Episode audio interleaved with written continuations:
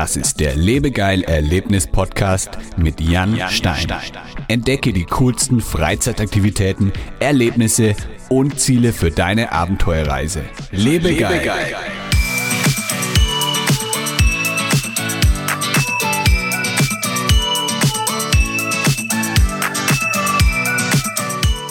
Heute im Lebegeil Erlebnis Podcast zu Gast ist Sebastian Miska. Er schreibt bei Escape Maniac über Escape Rooms und bewertet diese für seine Leser. Wir sprechen über die besten Escape Rooms der Welt und Sebastian erklärt uns, woran man einen guten Escape Room Anbieter erkennt. Außerdem verrät er uns seine Top 3 Tipps, mit denen du das Beste aus deinem Escape Room Erlebnis herausholen kannst. Diese Podcast-Episode wird dir präsentiert von Lebegeil Media. Wir helfen Escape Rooms und Freizeitanbietern dabei, mehr Buchungen über das Internet zu erzielen und ihren Buchungskalender zu füllen. Wir sind dein Ansprechpartner, wenn es um Buchungssysteme, Social Media Marketing, Website-Optimierung und Online-Werbung wie Google und Facebook Ads geht. Möchtest du dein Online-Marketing 2020 optimieren und richtig Gas geben? Vereinbare ein kostenloses Beratungsgespräch auf lebegeil-media.com/termin.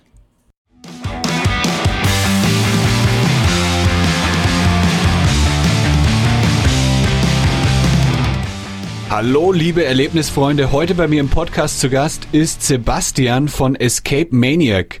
Escape Maniac ist ein Blog über Escape Rooms, der, soweit ich weiß, einer der größten deutschsprachigen Blogs zu dem Thema. Mm, hi, Sebastian. Hi Jan, grüß dich. Schön, dass ich hier sein kann. Ja, freut mich, dass du mit dabei bist. Ich bin schon gespannt auf unser Gespräch. Ich bin ja ein riesen Escape Room Fan. Ich habe mittlerweile schon über 70 Escape Rooms gespielt. Da bist du wahrscheinlich noch ein bisschen äh, krasser aufgestellt, oder? Du hast wahrscheinlich noch ein paar mehr auf deiner äh, Checkliste. Immer noch human. Also ich bin jetzt, glaube ich, bei 160 Escape Rooms innerhalb von dreieinhalb, vier Jahren. Also es geht noch. Es gibt Verrücktere, die ich auch schon kennengelernt habe, die wesentlich mehr auf der Liste haben. Oh, 160 ist schon ordentlich. Was sind dann die Verrückteren? Wie viel haben die so? 400, 500 oder so? Ich glaube, der Rekord liegt irgendwo bei 1400.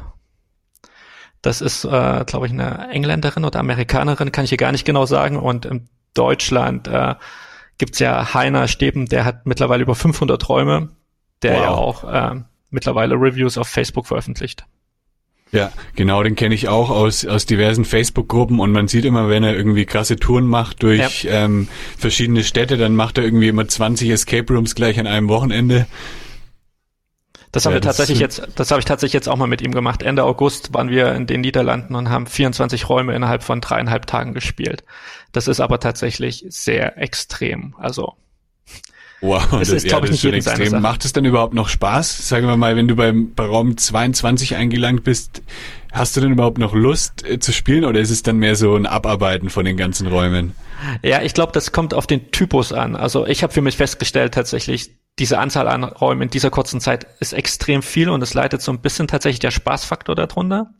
Vor ja. allen Dingen aber, es ist ja meistens so, wenn du mehrere Räume hintereinander spielst, kommt es natürlich auch darauf an, wie bist du aus dem letzten Raum rausgegangen. Also hast du, bist du mit einem guten Gefühl rausgegangen, sprich hast du den Raum gelöst und hast du einen guten Rätselflow gehabt.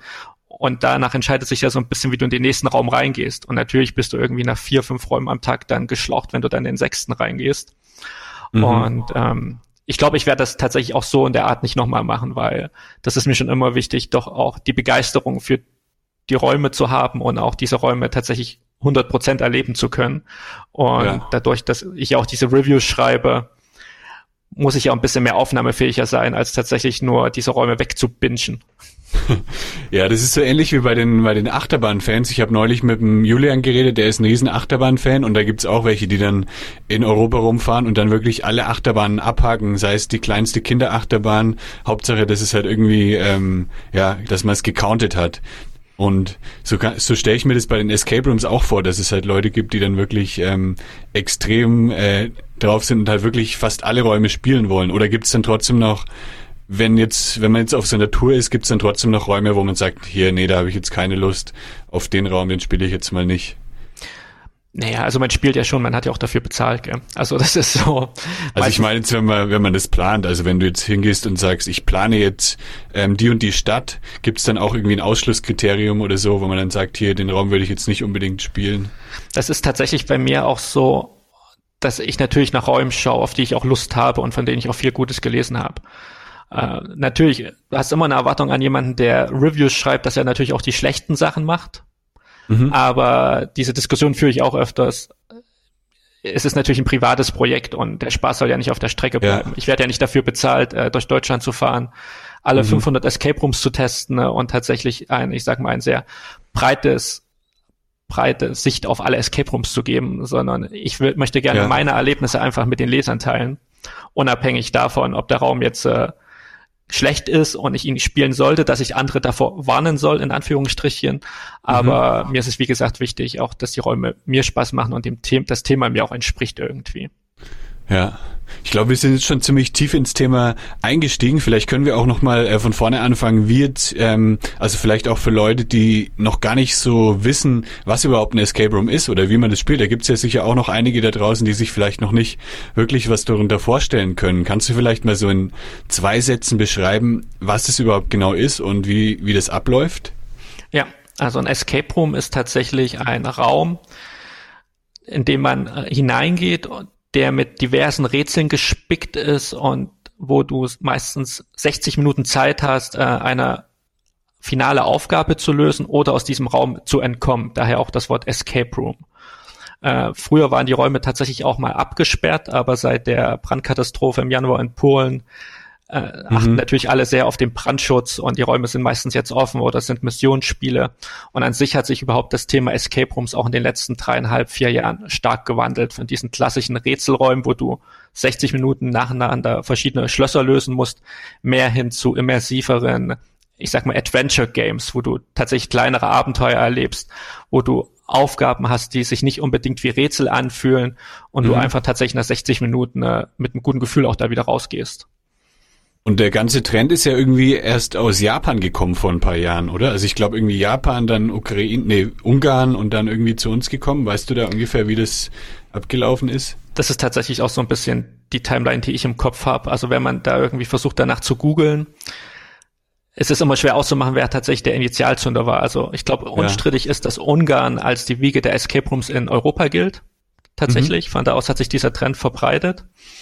Und äh, dann aber tatsächlich rasend schnell, vor allen Dingen auch nach Westeuropa und Deutschland und die Niederlande haben ein extrem hohes Niveau entwickelt, was man heutzutage, glaube ich, so in Ungarn nicht mehr unbedingt findet in Budapest. Okay, also wir haben die dann sozusagen schon überholt vom Niveau her. Ja. Also das ist das, was man aus den Gesprächen mitbekommt mit anderen Enthusiasten und vor allen Dingen auch äh, mhm. Raumbetreibern. Ja. Wann hast du denn deinen ersten Escape Room gespielt und wie bist du dann eigentlich darauf gekommen, darüber einen Blog zu schreiben?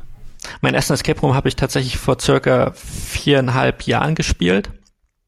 Und es war tatsächlich ein Geburtstagsgeschenk. Äh, aber da drauf gekommen sind wir, ich komme ja aus Berlin, beziehungsweise lebe in Berlin und als wir in Kreuzberg äh, unterwegs waren, haben wir an so einer Kellertür gesehen, hier Escape Room oder Exit Room. Mhm. Und wir dachten, das klingt ja ganz schön spannend und ähm, das sollte man mal probieren. Und das hat dann tatsächlich paar Monate gedauert, wo wir gesagt haben, das dann auch wieder vergessen hatten. Und dann hatte ich festgestellt, dass es in der Nähe von, äh, von äh, meiner Wohnung auch ein Escape Room gibt. Und äh, dann habe ich tatsächlich den zum Geburtstag geschenkt bekommen. Ah, cool. Und ähm, das war The Room. The Room kennt man ja Geil, auch in Deutschland. Geiler Einstieg. Genau, das ist, und das ist auch tatsächlich der Grund, wie der Blog dann am Ende entstanden ist. Also mein erster ja. Raum war The Room, The Beast of Berlin. äh, total, okay. ge total geiles Erlebnis einfach. Und der zweite Raum war dann bei einem anderen Anbieter über einen Coupon-Gutschein und das Gefälle war einfach extrem. Also, wenn man The Room kennt, weiß man, das ist so ein bisschen wie Hollywood. Also das ist ein mhm. ganz starkes, tolles Erlebnis. Und dann sind wir eben zu diesem anderen Anbieter gegangen und das war so alles sehr lieblos. Also so dieses man macht gerne Vergleiche, so ein klassischer Ikea eingerichteter Raum, ein paar weiße Regale, äh, ein, ein, ein Thema, was nicht tatsächlich sich echt angefühlt hat in diesem Raum. Es war, es sollte irgendwie eine Irrenanstalt sein, aber man hat die ganze Zeit nur Mathe-Rätsel gelöst. Das ist für viele mhm. schon Madness. Aber ähm, tatsächlich hat es jetzt nicht so vom Thema her gepasst. Und dann schaust du eben auf TripAdvisor oder auf Google Reviews und denkst dir, warum haben die Räume trotzdem fünf Sterne, ähnlich wie The Room? Ja. Und nachdem ich dann noch weitere Räume gespielt habe und gesehen habe tatsächlich, wie das variiert, dachte ich mir, eigentlich wäre das mal ein super Thema, auch einen Blog darüber zu machen. Vor allen Dingen, ich wollte schon immer mal ein Blogprojekt starten. Und ich dachte, warum fange ich nicht mit was an, was tatsächlich noch auch relativ unbesetzt ist? Und tatsächlich so ein bisschen rauszuarbeiten, die Nuancen zwischen den Räumen und dass nicht jeder Fünf-Sterne-Raum tatsächlich ein Fünf-Sterne-Raum ist.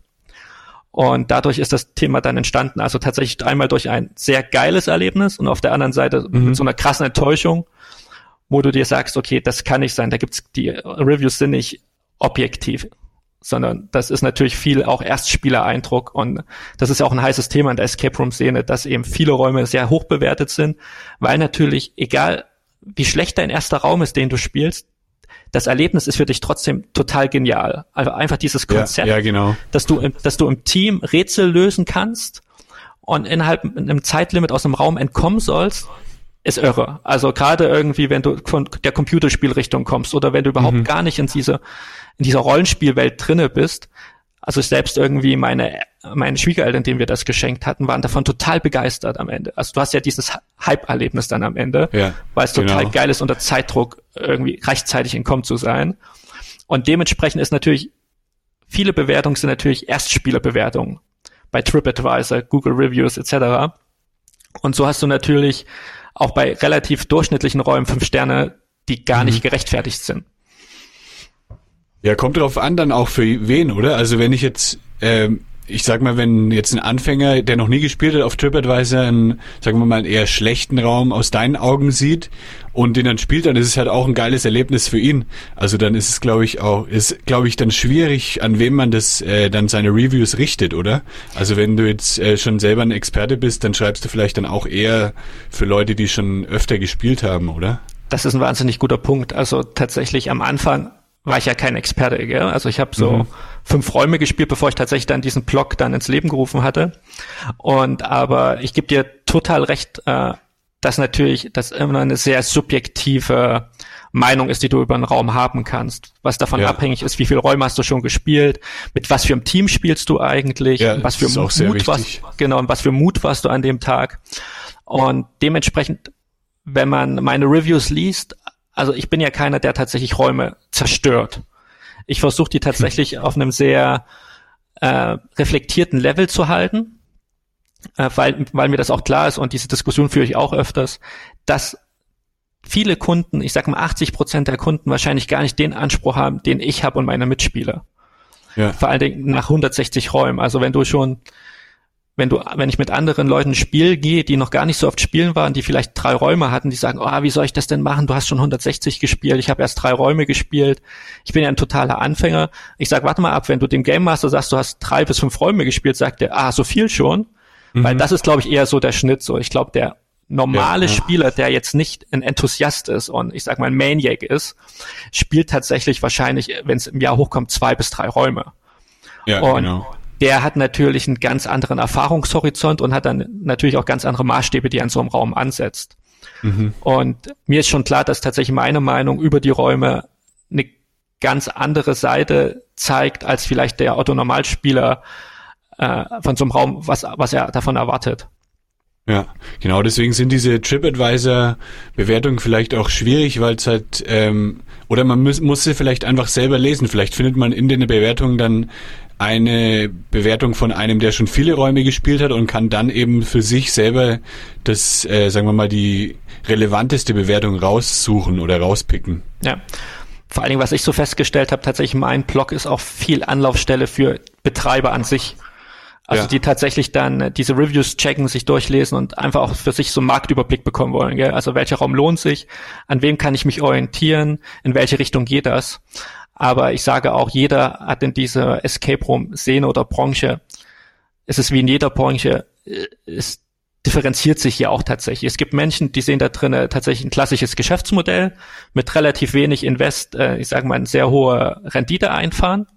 Und dann gibt's tatsächlich die Enthusiasten, die totalen begeisterten Escape Room Besitzer, die Escape, Room, Escape Rooms lieben und auch das Genre für sich an die Grenzen bringen wollen und austesten wollen, was ist eigentlich alles möglich. Mhm. Und beides hat seine Daseinsberechtigung, aber natürlich irgendwie ich als Enthusiast oder Maniac spiele natürlich lieber auch bei Enthusiasten und Maniacs, weil ich weiß, wie viel Herzblut sie da reingesteckt haben und dass diese Räume auch wesentlich durchdachter sind am Ende des Tages. Ja klar, das man merkt auf jeden Fall den Unterschied. Ich habe damals vor ein paar Jahren ähm, habe ich auch mal mit dem Jochen gesprochen von The Room und man hat halt echt gemerkt, dass es sein, seine Leidenschaft war, dass er da wirklich alles reingesteckt hat und es war auch gar nicht sein Hauptbusiness. Also ich glaube, er hätte es gar nicht machen müssen, aber er hatte einfach Bock darauf und da merkt man dann schon den Unterschied, ob es halt jemand gemacht hat, der wirklich Bock drauf hat oder der halt nur, sagen wir mal, Geld verdienen möchte damit. Genau. Aber wie gesagt, beides ist irgendwo legitim. Also da möchte ich nicht der Richter darüber sein.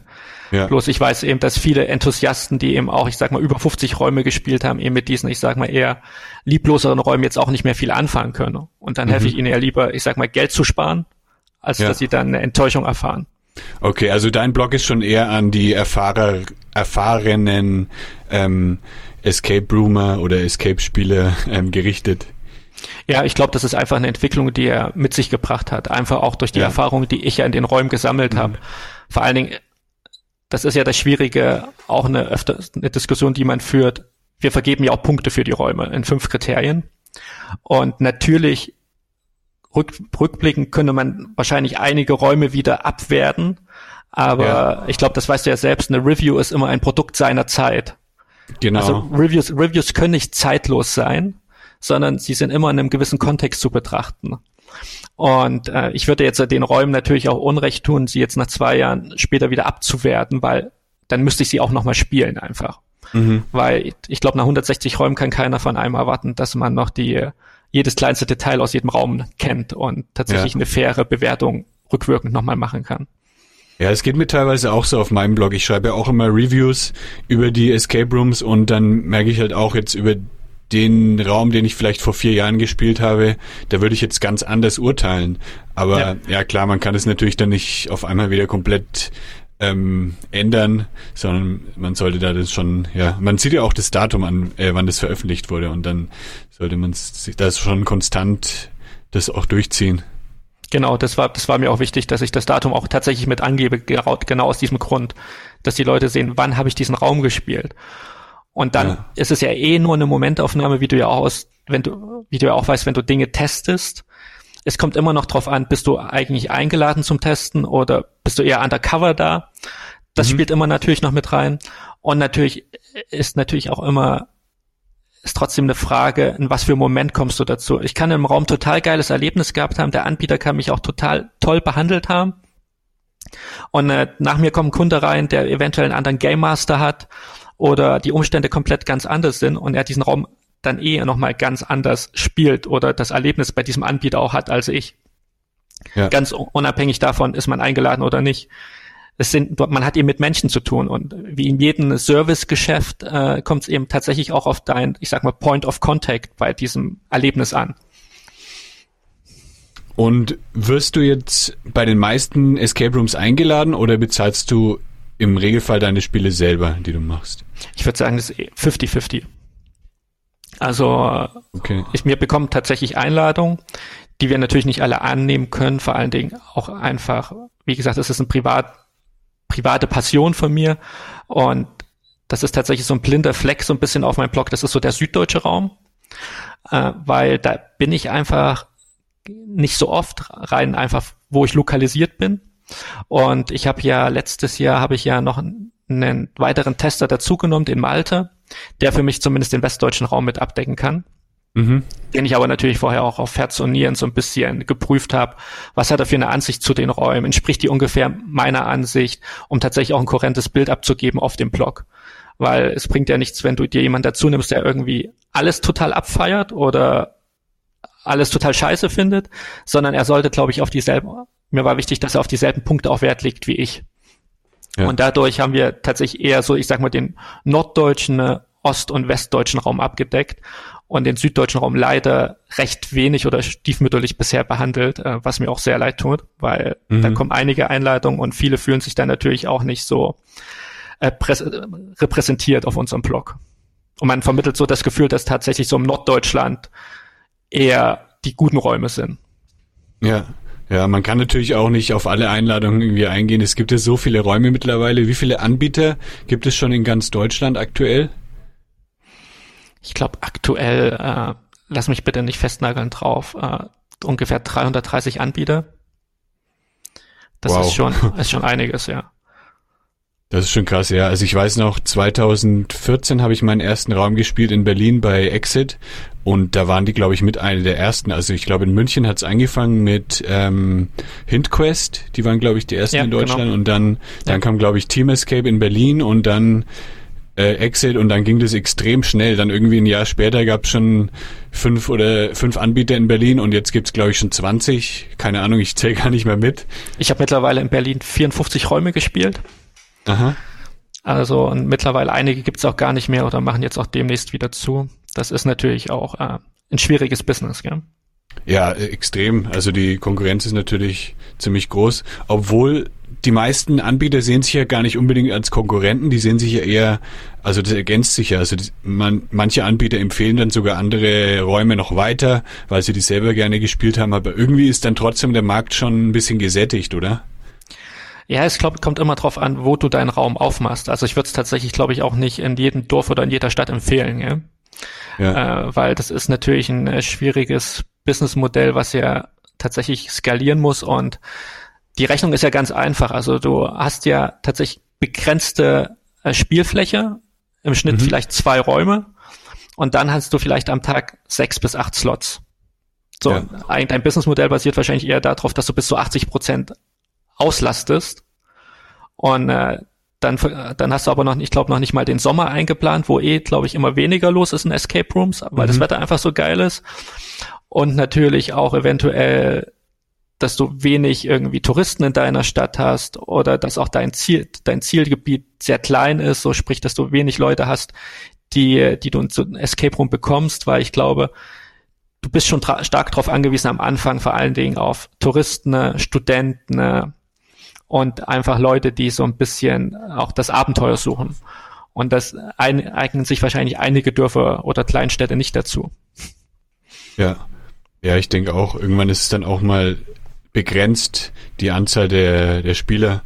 Und dann kommt auch noch das Thema Marketing hinzu, dass ja auch viele Betreiber, die müssen sich dann ums Tagesgeschäft kümmern und haben dann nicht wirklich Zeit, das Ganze auch noch zu vermarkten, also sich dann auch noch um Social Media zu kümmern und um andere äh, Geschichten, um, um den Escape Room dann auch bekannter zu machen. Ja, und das merke ich dann immer, das ist dann tatsächlich, ähm, das klingt zwar komisch, aber das ist so ein bisschen diesen Druck, den ich so die letzten drei Jahre hatte, weil ich einer tatsächlich der einzigen in Deutschland war, der einen reinen Escape Room Blog betrieben hat.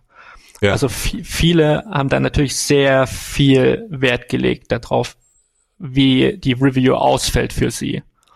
Und ähm, das ist auf der einen Seite schmeichelt das natürlich, mhm. weil das ja ein bisschen so die Wichtigkeit des Blogs äh, widerspiegelt. Aber auf der anderen Seite ist das natürlich auch, ich sage immer, ihr habt ja mehrere Kanäle und über meinen Blog sprichst du natürlich, wie wir am Anfang gesagt hatten, natürlich eher die Enthusiasten an oder ja. die Vielspieler an. Und das sollte eigentlich wenige Auswirkungen haben auf die Leute, die vielleicht das erste oder das dritte Mal in Raum spielen. Genau, bist du dann auch in einer gewissen Weise abhängig, wenn dich jetzt jemand einlädt, ähm, dann ist es ja irgendwie komisch. Also die laden dich ein und dann schreibst du aber vielleicht negativ auf dem Blog. Gibt es da auch teilweise dann Anbieter, die sagen, hier nimm das, nimm den Review wieder runter von deinem Blog oder kannst du das bitte positiv schreiben oder so? Ähm, das hatte ich in dem Maße hatte ich das bisher noch nicht. Also wir mussten einmal haben wir Reviews runtergenommen. Die hatte Malte damals geschrieben. Das waren die ersten Reviews von Malte. Der Anbieter ist eigentlich sehr gut weggekommen bei ihm. Mhm. Und dann gab es ein, ich sag mal, einen unangenehmen Mail-Thread.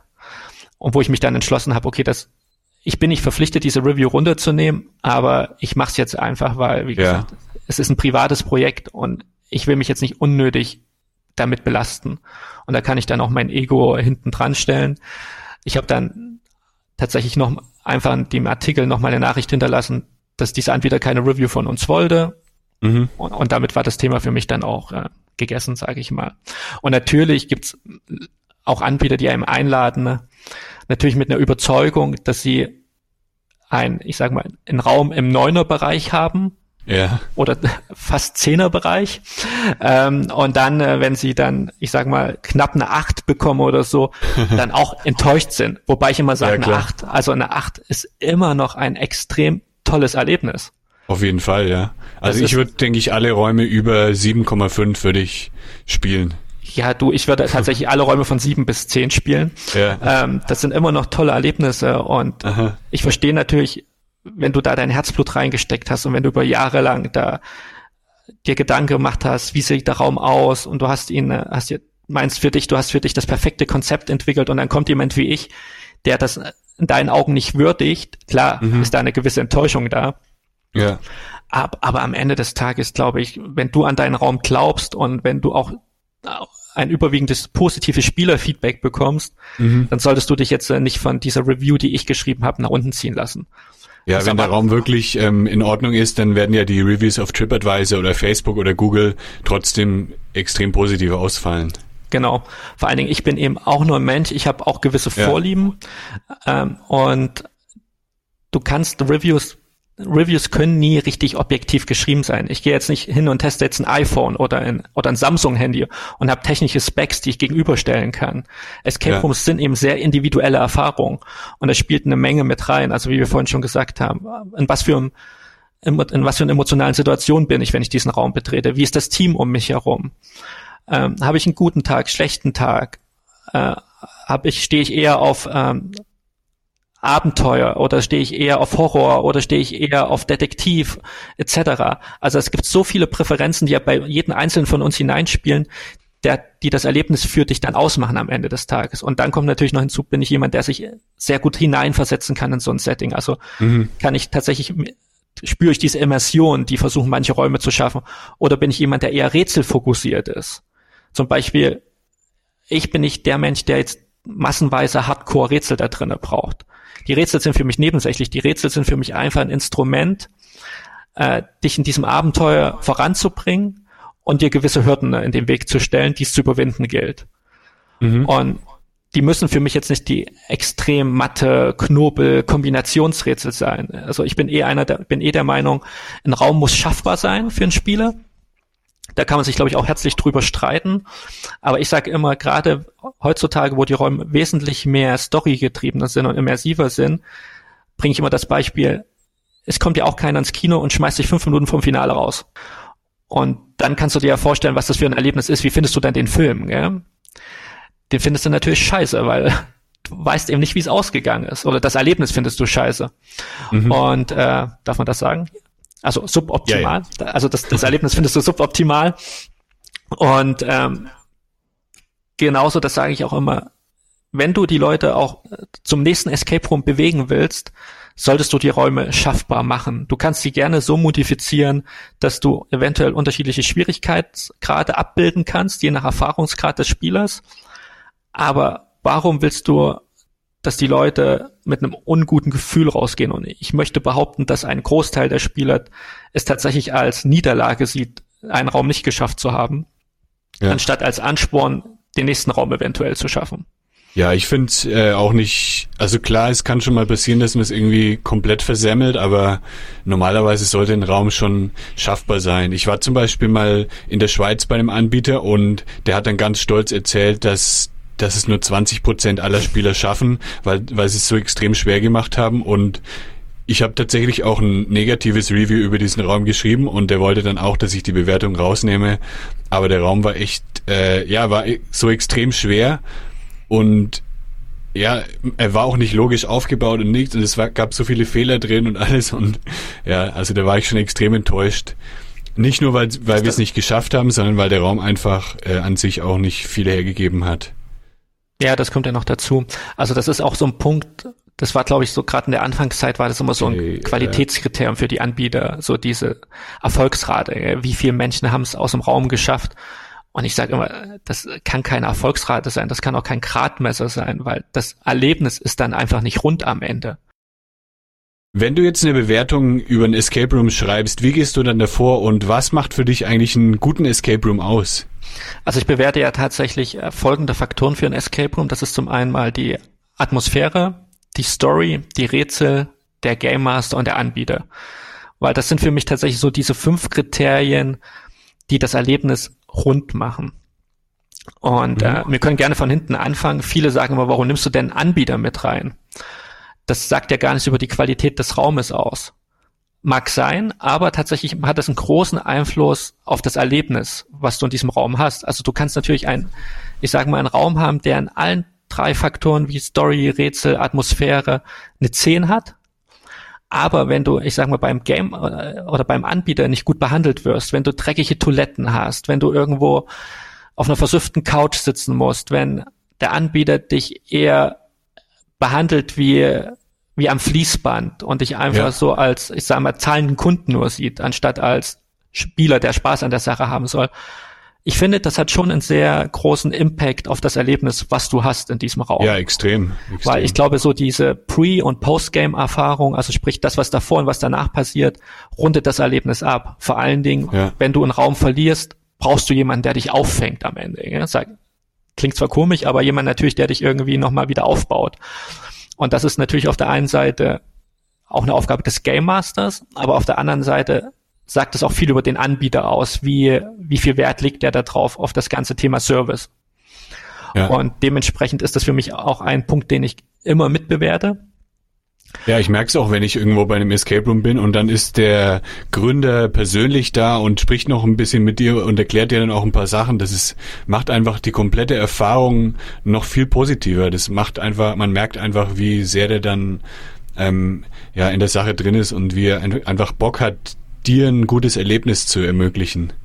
Ja, und deswegen auch, du kannst auch einen Durchschnittsraum haben, aber wenn du ganz toll bist im Thema Service zum Kunden hin und dem Kunden das Gefühl gibst, dass er tatsächlich, wenn er dein Gast ist, auch ich sag mal, der Fokus auf dem Kunden liegt, verzeiht der Kunde natürlich auch viel mehr an Schwachstellen eventuell, die er im Raum für sich gefunden hat. Also es kann immer mal passieren, dass zum Beispiel, oder die Lieblingsbeispiele sind ja, dass gewisse, gewisse Rätsel nicht zurückgesetzt sind, dass gewisse Mechaniken nicht auslösen, dass gewisse Special Effects nicht funktionieren, etc. Das kann dem besten Anbieter passieren. Aber wie gesagt, die Frage ist immer, wie geht er damit um am Ende des Tages? Dann, wenn du direkt auf den Raum schaust, ist natürlich für mich entscheidend Atmosphäre, Story und Rätsel. Wenn es um Atmosphäre geht, da ist man natürlich nach 160 Spielen extrem verwöhnt. Ja. Natürlich hätte man gerne, dass jeder Raum sich spielt, wie als ob du in einem Film gefangen bist oder wie als ob es ein Film ist. Sprich, du willst tatsächlich ein authentisches Setting haben, was der Hintergrundstory des Raums entspricht, zumindest was sie dir verspricht, die Story. Ähm, mhm. Du möchtest äh, eventuell Special Effects haben, du möchtest tollen Sound haben, du möchtest als Nonplusultra wird heutzutage auch mit Gerüchen gearbeitet. Also es muss, sollte 100% immersiv wirken. Sprich, du befindest dich in diesem Raum und hast das Gefühl, so kann ja. es wirklich passieren oder stattfinden. Das ist natürlich so das Nonplusultra, aber auch hier weiß ich äh, für mich zu differenzieren, ähm, was ist das für ein Anbieter, wie ist die Lage des Anbieters, ist er neu oder alt, wie erfahren ist er, mhm. etc. Aber optimal wäre natürlich, äh, wenn du da volle zehn Punkte bekommst und dass du gewisse Abstriche machen musst, wie mit äh, Notausgangsschildern etc., ist vollkommen klar, bewerte ich jetzt auch nicht, ist sogar positiv. Gibt es da irgendeinen Anbieter in Deutschland, der da besonders gut ist bei der Immersion des Raumes? Das ist äh, ich glaube, das unbestritten ist, dass The Room in Berlin tatsächlich äh, mit den zwei Räumen äh, The Lost Treasure of Alexander Humboldt, was ein unglaublicher Raum ist, was das Atmosphärische angeht, eigentlich mein absoluter Lieblingsraum, auch wenn ich ihn leicht tendenziell schlechter bewertet hatte als äh, ihren zweiten Raum, der auch unglaublich ist, Brandon Darkmoor. Ja, den habe ich auch gespielt letztes Jahr. Ähm, Hammer. Genau. Hammer, also was die, was die Jungs da geschaffen haben, ist Wahnsinn und vor allen Dingen, wie gesagt, der Lost Treasure of Alexander Humboldt ist ein Raum, du gehst da rein und wenn du die Goonies, wenn du Indiana Jones liebst, dann willst du aus diesem Raum gar nicht mehr raus. Das war einer der wenigen Räume, die ich gespielt habe, wo ich einfach in diesem Raum stehen bleiben wollte und mir alles anschauen wollte. Weil mit so viel Detailverliebtheit da gearbeitet wurde und auch mit diesen Effekten, die es da, äh, die es in diesem Raum gibt. Unglaublich. Ich bin noch nie mit so einem krassen Gefühl da rausgegangen und noch nie mit so einem Erlebnis eigentlich, dass du sagst, ich will diesen Raum unbedingt nochmal spielen. Weil das ist ja der Nachteil an Escape Rooms, du kannst sie meistens nur einmal spielen. Ja, leider. Genau, und auf der anderen Seite Brandon Darkmoor, den habe ich mittlerweile das zweite Mal gespielt tatsächlich. Äh, weil ich habe ihn damals als allererstes mitgespielt, also ganz, da haben sie ganz frisch aufgemacht und noch knapp vor der Eröffnung und jetzt habe ich ihn ein Jahr später tatsächlich gespielt, um einfach zu sehen, okay, wurde das Niveau gehalten oder hat man nochmal tatsächlich mhm. an den einen oder anderen Stelle nachgebessert und da sind wir uns, glaube ich, beide eigentlich, Brandon Darkmoor ist jetzt kein klassischer Escape Room mehr, wie man ihn erwartet. Also Brandon Darkmoor ja, genau. ist tatsächlich ist eher ein Theater, eine, eine Geschichte, wie ein Film eigentlich, in dem du ein Teil bist. Genau, ist eher so eine interaktive Geschichte und jedes Rätsel fühlt sich, das sind wir beim Punkt Rätsel, sehr natürlich im Kontext des Raumes an. Also nichts ist aufgesetzt, die Rätsel ordnen sich hundertprozentig der Storyline unter und den Gegebenheiten des Raums. Und das um, umschreibt, glaube ich, mit am besten das, was ich von diesen drei Kriterien erwarte, wenn sie ineinander greifen müssen. Weil viele ja. sagen, was ist denn Story für dich in dem Raum? Natürlich, es gibt auch Räume, die haben recht wenig Story oder die Story ist eher so Metathema oder wirkt aufgesetzt. Und ich sag mal, wenn du Alexander, Entschuldigung, wenn du Brandon Darkmoor spielst, weißt du, warum diese drei Kriterien wichtig sind für ein endgeiles Erlebnis. Weil sie müssen einfach perfekt verzahnt ineinander greifen, dass der Spieler eben das Gefühl hat, er, er ist in einem Film und er ist in keinem Spiel, sondern er erlebt das, was er gerade tatsächlich in diesem Raum durchmacht. Und da ist, wie gesagt, ganz weit vorne, wie gesagt, The Room in Berlin, aber auch Scurilum in Hamburg mit ihren Ernie Hudson Räumen sind da ganz weit vorne. Bei, bei Scurilum merkst du einfach, das sind Theatermacher im Hintergrund, die wissen, wie man Settings baut, wie man Geschichten erzählt. Mhm.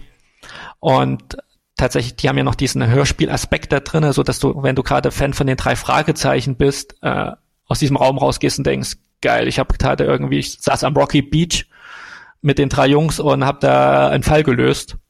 Hm. Äh, unglaublich, was die Jungs da geschaffen haben.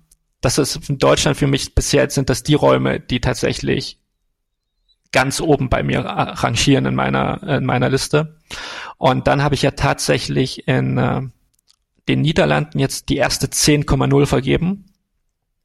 Also oh, okay. es ist ja echt schwierig, in eine 10 zu vergeben. Da ja. drückt man sich ja gerne als Reviewer davon. Ich glaube, ja, das klar, weißt, du, weißt du selbst. Wenn du, wenn du dann nochmal was spielst, was noch besser ist, dann hast du ein Problem. Genau. Und ähm, aber das, was ich da erlebt habe, äh, der Raum nennt sich The Dome bei Escape Room Netherlands. Das ist einer der ersten Escape Room Anbieter in den Niederlanden gewesen und die hatten die letzten Jahre schon mit The Girls Room sehr viel Reputation bekommen. The Girls Room ist eher so ein, ich sag mal, Mystery-Horror-Raum der auf einem extrem guten Niveau auch noch spielbar ist jetzt nach zwei Jahren, obwohl du eben merkst, dass er ein gewisses Alter erreicht hat. Aber mit The Dome haben sie eine Erfahrung geschaffen, die alles auf den Kopf stellt und auch gleichzeitig wieder das ist, was du von einem Escape Room erwartest. Für mich sind Escape, das Thema Escape Room ist für mich ja auch auf einer Seite ein Metathema. Escapen hat ja nichts nur was damit zu tun, aus dem Raum zu entkommen, sondern du willst ja auch escapen aus deinem Alltag. Ja. Und bei The Dome ist es so, du gehst in diesen Raum rein, das ist ähm, eine sehr futuristische Kulisse. Du bist in so einem Mind, Mind Dome drinne und dir wird am Anfang gesagt, du musst zehn Rätsel lösen. Die werden auch schon per Piktogramm dargestellt, aber dann passieren Dinge in diesem Raum, die du so nicht erwartet hast und der Raum spielt komplett mit deinen Emotionen und auch mit den Regeln, die du nach 160 Escape Rooms verinnerlicht hast. Hm. Sprich, der schafft es, dich komplett zu überraschen. Wow, da bin Und, ich echt mal gespannt. Der, der steht jetzt ganz oben auf meiner Liste. Wenn du den mit 10,0 bewertest, dann muss der schon extrem gut sein. Das ist tatsächlich aber auch, glaube ich, auch so ein Vielspieler-Thema, der tatsächlich hat er es am Anfang sehr schwer gehabt. Also der ist, glaube ich, vor über einem Jahr hat er aufgemacht. Und die ersten Reviews in den Niederlanden waren, ich sag mal, eher ernüchternd. Das heißt, du hast ja meistens, egal, wenn du einen Raum spielst, kurz nach der Eröffnung, dann hat er noch Kinderkrankheiten. Das sollte nicht der Fall ja. sein. Es ist ja, stellst dir vor, bei einer Achterbahn irgendwie eine Schraube ist nicht festgezogen. Äh, beim Escape Room kann man das mal verzeihen. Aber natürlich, die Technik oder das, was du dir vielleicht überlegt hast, funktioniert am Anfang noch nicht so ausgereift, weil es ist ja extrem komplex, auch so ein Escape Room zu konzeptionieren. Sprich, mhm. du musst ja voraussehen, wie der Spieler sich da drinnen bewegt. Oder du bist so gut und kannst den Spieler tatsächlich lenken in so einem Escape Room. Und auch das Thema von The Dome wurde weniger verstanden, weil es ist tatsächlich eher ein Metathema und jetzt haben sie sich auch Mühe gegeben, vorher schon ein bisschen Kontext zur Story zu geben. Und das spoiler ich jetzt auch nicht viel. Es ist tatsächlich, dass du einem halluzinogenen Gas ausgesetzt wirst. Und das gibt dir natürlich gewisse Freiheiten dann, wie du diesen Raum aufbereitest für die Spieler. Und sie haben, glaube ich, das Nonplusultra da zum jetzigen Zeitpunkt tatsächlich da rausgeholt, was du in einem Escape Room erleben kannst, unter der Voraussetzung, dass du gewisse gesetzliche Auflagen natürlich auch hast. Also ja klar. Ja, da gibt's natürlich andere Länder, die da ein bisschen noch flexibler sind, äh, wenn es um gesetzliche Auflagen geht und dementsprechend nach, ich sage mal, extremere Erlebnisse schaffen können. Aber wie ich schon am Anfang gesagt habe, du musst auch immer sehen, in welchem Kontext dieser Raum steht, sprich in welchem Land steht er, äh, wie ist die, wie, wie ist die Infrastruktur, welche gesetzlichen Auflagen gibt es etc. Ist er mit Schauspielern oder ohne Schauspieler? Und dafür, dass er ohne Schauspieler ist, gibt er dir trotzdem eine 120-prozentiges immersives Erlebnis. Also das war ein Raum, wo ich tatsächlich vergessen habe, wo ich mich befinde, in welcher Zeit, in welcher, also in welcher Zeit befinde ich mich gerade, sprich, liege ich gerade gut in der Zeit oder nicht, weil du bist einfach in einer anderen Welt gewesen. Genau, und das sind eben, wie gesagt, und der vereint eben die Punkte Atmosphäre, Storytelling und Rätsel in Perfektion. Wenn du dann eben weiter zu den Punkten Rätseln gehst, Rätsel sollten natürlich in einem Escape Room logisch sein, sie sollten lösbar sein, auf der anderen Seite natürlich auch, das hattest du ja auch mit deinem Beispiel aus dem Schweizer Raum. Und, und dass sie lösbar sind, sollte der Raum natürlich auch eine gute, ich sag mal, Hinweisstruktur implementiert haben. Rätsel sind für mich nicht gut, wenn der Game Master mir bewusst Tipps geben muss, dass ich dieses Rätsel lösen kann. Und das merkst du immer im Nachgespräch manchmal, da sagt dir der Game Master, ja, das ist eine Stelle, da muss ich ständig Tipps geben. Und dann fragst du den Game Master, ja, aber dann scheint das Rätsel ja nicht perfekt in dem Raum implementiert zu sein. Wenn du ständig den mhm. Spielern unter die Arme greifen musst und der Spieler nicht in der Lage ist, dieses Rätsel alleine zu lösen durch die gegebenen Hinweise, die ihr platziert habt.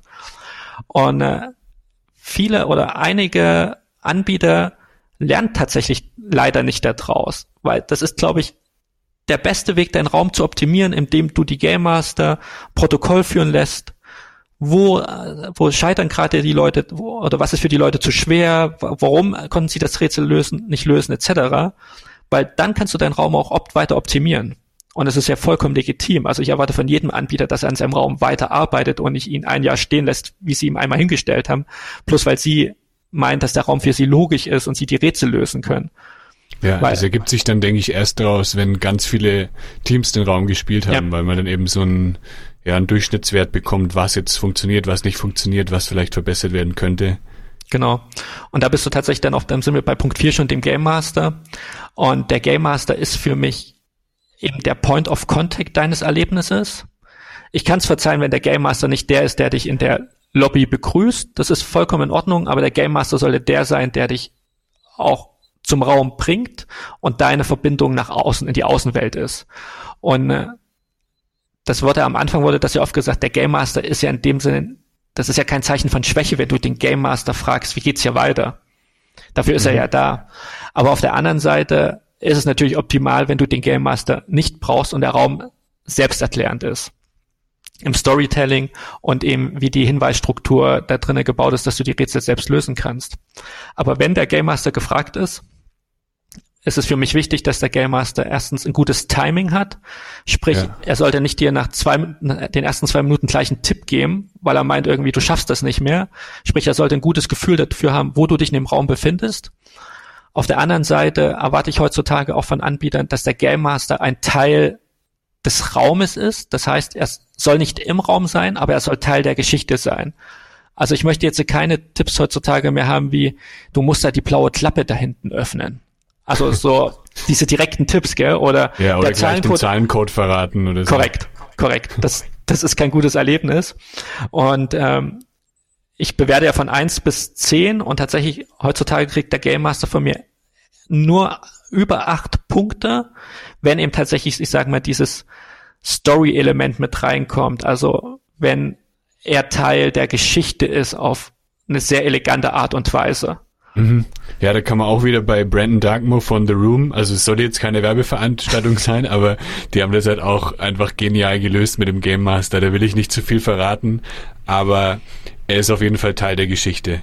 Genau, er ist Teil der Geschichte und viele Anbieter machen das ja mittlerweile auch so, dass sie vorher schon eingesprochene Hinweise haben von professionellen Sprechern, also dass du auch das Gefühl hast, dass die Stimme, die kommt, ein Teil des Raums ist oder eine der fiktiven Gestalten, die du eventuell durch Dokumente etc. in diesem Raum findest. Das ist ja auch ganz smart gelöst. Und dann kannst du natürlich den Game Master nicht mehr direkt bewerten, aber du kannst ja trotzdem immer noch das Timing bewerten. Ne? Und äh reicht es tatsächlich, dass diese eingesprochenen Audio-Snippets dir durch das Spiel helfen. Mhm. Ich hatte auch schon erlebt, da hatte der Anbieter eben tatsächlich viele Audio-Snippets eingesprochen, aber dann hingen wir an einem Rätsel und dafür war, darauf war er nicht vorbereitet. Sprich, okay. er, hat, er hat mit dem Narrativ des Raums dann gebrochen, indem er selbst eingreifen musste. Ja. Äh, zumindest war er flexibel genug, das ist auch positiv. Ähm, aber das macht eben wieder auch tatsächlich aus, wie die Rätsel gestaltet sind und wie voraussehbar sind die Aktionen der Spieler in diesem Raum und wie, rauf, wie gut konntest du dich vorher drauf einstellen. Ja. Ja, mega spannend. Also deine fünf Bewertungskriterien sind machen auf jeden Fall Sinn und ähm, es ist auch richtig, das alles dann so einzuteilen, also in, dass man nicht einfach eine Note vergibt, sondern eben das in verschiedene Kriterien aufzuteilen. Jetzt sind wir leider schon am Ende unserer unserer Zeit angekommen. Ich hätte noch eine Frage an dich und zwar welche Top drei Tipps würdest du Escape Room Anfängern geben, also die noch nicht so viele Räume gespielt haben? Welche Top drei Tipps würdest du geben, um einen Raum besser zu erleben und ihn auch ähm, vielleicht besser lösen zu können? Ja, ich glaube, der erste Tipp ist der wichtigste. Habt Spaß. Äh, ein Raum ist keine Schulprüfung. Also es, äh, es entscheidet sich nichts darüber, ob ihr ihn verliert oder gewinnt, sondern habt einfach Spaß in dem Raum und versucht die Geschichte zu erleben. Punkt zwei ist, sich irgendwelchen Zeitdruck zu setzen und einen Raum in der Bestzeit schaffen zu wollen, ist Mist. Das macht das Erlebnis nicht besser, sondern schränkt es eher ein. Und äh, Platz drei ist, erzählt jedem davon, wenn ihr ein positives Erlebnis hattet und erzählt euren Freunden, äh, eurer Familie davon, die auch noch nie ein Escape Room gespielt haben, um zu garantieren, dass sie das auch einmal machen und tatsächlich auch der Branche dadurch ermöglichen, weiterzuwachsen und tolle Räume hervorzubringen.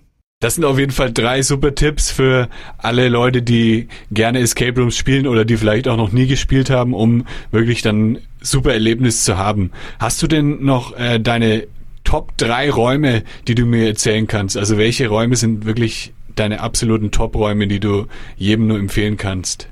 Also meine äh, absoluten Top-Räume sind unabhängig auch von der Bewertung ist, wie gesagt, The Lost Treasure of Alexander Humboldt von The Room in Berlin äh, wenn du Indiana Jones Fan bist, Goonies Fan, dann wirst du diesen Raum einfach lieben und willst nicht mehr raus.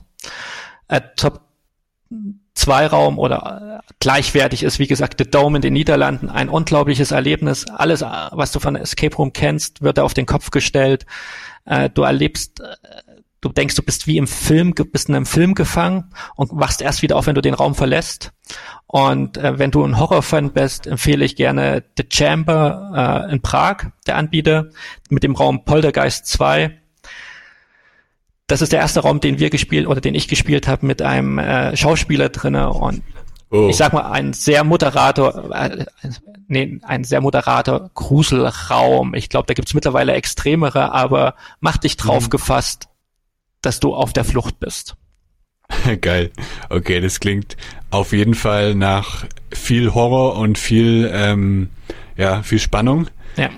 Cool. Ich habe echt viel gelernt jetzt in, in unserem Gespräch und habe richtig Bock bekommen, mal wieder Escape Rooms zu spielen. Mein letzter war, glaube ich, vor zwei Monaten ungefähr. Deswegen wird es auf jeden Fall mal wieder Zeit. Ich möchte nächstes Jahr auch noch viele der Räume jetzt spielen, die wir auch heute, über die wir heute gesprochen haben. Also zum Beispiel The Room, äh, noch den Humboldt-Raum und dann auch in Hamburg die Skurrilum-Räume. Also es steht auf jeden Fall einiges noch auf meiner Liste. Ähm, wie kann man dich denn erreichen? Also wie findet man dich auf, äh, wie findet man deinen Blog und gibt bist du auch auf Instagram oder so? Ja. Wo kann man deine ganzen Reviews nachlesen? Tatsächlich findet man mich immer unter Escape Maniac. Äh, den Blog findest du unter www.escape-maniac.com und Escape Maniac heiße ich auch auf Facebook und auf Instagram, auf Twitter auch. Und dann gibt es auf Facebook noch parallel dazu eine Gruppe, die nennt sich Escape Maniacs Germany mit mittlerweile über 1200 äh, Escape Room Verrückten, äh, wo sie sich über die neuesten Räume austauschen und Mitspieler suchen. Und da seid ihr natürlich alle herzlich dazu eingeladen. Cool. Ja, vielen, vielen Dank für deine Zeit. Ich verlinke dann auch nochmal alle, alle Links, die du jetzt genannt hast, verlinke ich nochmal in den Show Notes, dass man dich dann auch findet. Danke für deine Zeit. Es war echt richtig cool. Und vielleicht können wir auch mal zusammen dann Escape Room spielen, wenn ich mal wieder in Deutschland bin. Auf jeden Fall, melde dich, vor allem wenn du in Berlin bist. Ja, cool. Ich würde mich freuen. Mach's gut, bis dann. Mach's gut, bis dann. Ciao. Das war der Lebegeil-Erlebnis-Podcast mit Jan Stein. Wenn dir diese Episode gefallen hat, hinterlasse eine Bewertung und abonniere meinen Podcast, damit du bei neuen Episoden immer gleich benachrichtigt wirst. Und jetzt viel Spaß beim Erleben. Lebe geil.